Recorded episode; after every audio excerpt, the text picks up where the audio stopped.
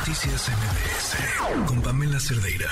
En la línea Fernando Ruiz, director de investigación de Mexicanos Primero. ¿Cómo estás, Fernando? Muy buenas noches. Hola, buenas noches, Pamela. Muchas gracias por la invitación. Oye, bien se sabe que en temas de, de gobierno, donde está el dinero es donde está el amor. ¿Qué tanto está el amor en el tema educativo para el 2023? Pues el amor nos llegó, nos llegó muy tarde justo en este momento que se está discutiendo, que se va a empezar a discutir el gasto para educación para el penúltimo año de esta administración, hay, hay eh, buenas noticias porque hay un incremento importante en, en, la bolsa de educación básica, hay un incremento de 7% y, y, eh, eh, y me parece, perdón, eh, 7% para la bolsa general de educación y 20% para la bolsa de educación básica, lo cual parece una buena noticia. Sin embargo, esta, esta noticia viene ya, muy retardada porque después de cuatro años de, austeridad, eh, estos recursos son insuficientes para eh, afrontar los enormes retos que están teniendo las escuelas y que los vemos cada día cuando, nos damos cuenta que eh, no hay maestros en, en, en, muchas de las escuelas, eh, la infraestructura sigue muy deteriorada, eh, y no solamente eh, esto, sino que no contamos con recursos para nuevos programas que alienten la recuperación de los aprendizajes eh, y el abandono escolar y eso me parece muy, muy, muy preocupante. A ver, cuando, cuando hablas acerca de la bolsa de educación básica que aumenta un 20%, ¿a qué, qué implica esta bolsa de educación básica? ¿De qué forma se reparte? Mira, desafortunadamente ha habido un desequilibrio eh, en, el, en el gasto que, esta administración ha propuesto para educación porque se ha concentrado demasiado en, dos, en dos únicos programas.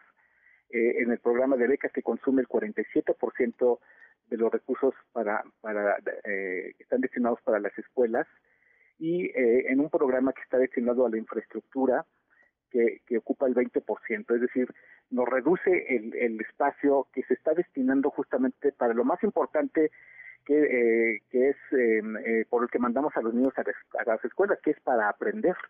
Esta, esta eh, decisión que, que, han tomado pues sí ha tenido efectos muy serios porque en la, en la reciente investigación que hemos presentado identificamos que más de 12 millones de niños fueron afectados por los recortes que se llevaron a cabo desde 2019 hasta 2000 hasta 2022 eh, principalmente en estos programas que estaban atendiendo eh, mediante asesor asesorías y acompañamiento, eh, programas que estaban eh, destinados a recuperar los aprendizajes eh, no, no, no, no, no de cualquier niño, los niños que más lo necesitaban, los eh, niños que están en las escuelas indígenas, los hijos de los jornaleros agrícolas, eh, también, también se vieron afectados eh, los estudiantes de las escuelas comunitarias y como, como todo mundo sabemos son escuelas que están ubicadas en las zonas rurales más alejadas eh, y que necesitan con mucho mucho mayor apoyo y que se están viendo afectados y entonces este incremento que están presentando para el año que viene es, es insuficiente llega llega demasiado tarde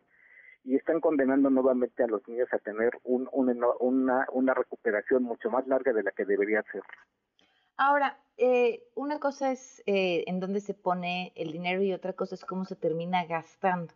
¿Durante este 2022 ha habido algún subejercicio en educación?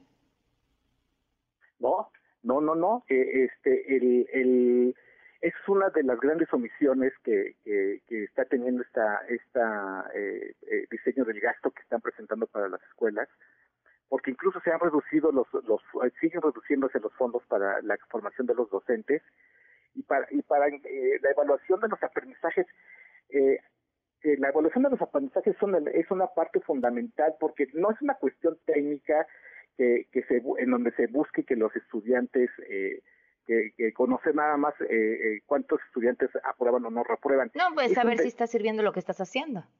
Exactamente, es un de, además es un derecho. Eh, hay que recordar que desde 2014 dejamos de hacer evaluaciones censales, es decir, anteriormente hacíamos una evaluación y a cada estudiante le decíamos cómo está su aprendizaje y eso dejó de aplicarse.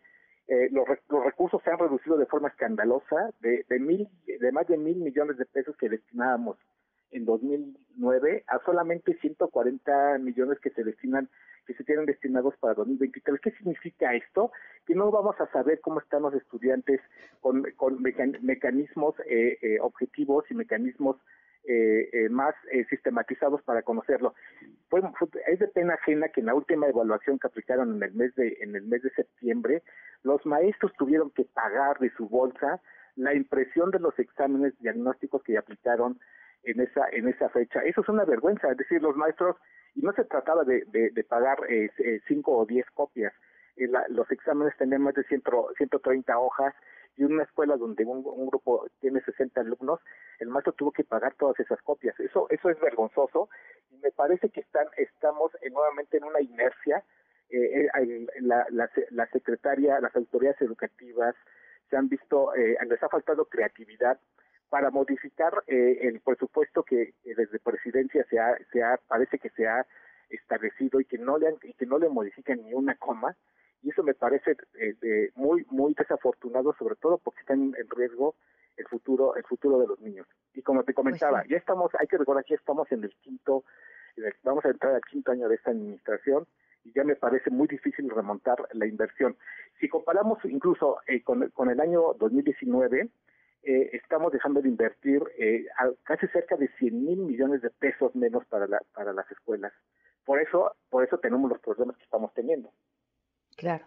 Pues te agradezco muchísimo, Fernando, la, la oportunidad de platicar sobre lo que está pasando en educación. Este, y sigamos hablando. Sí, vamos a hablar. Pareciera que es lo único que podemos hacer. para ver qué podemos hacer. Muchas gracias. Pues sí, gracias, Fernando. Buenas noches. Noticias MBS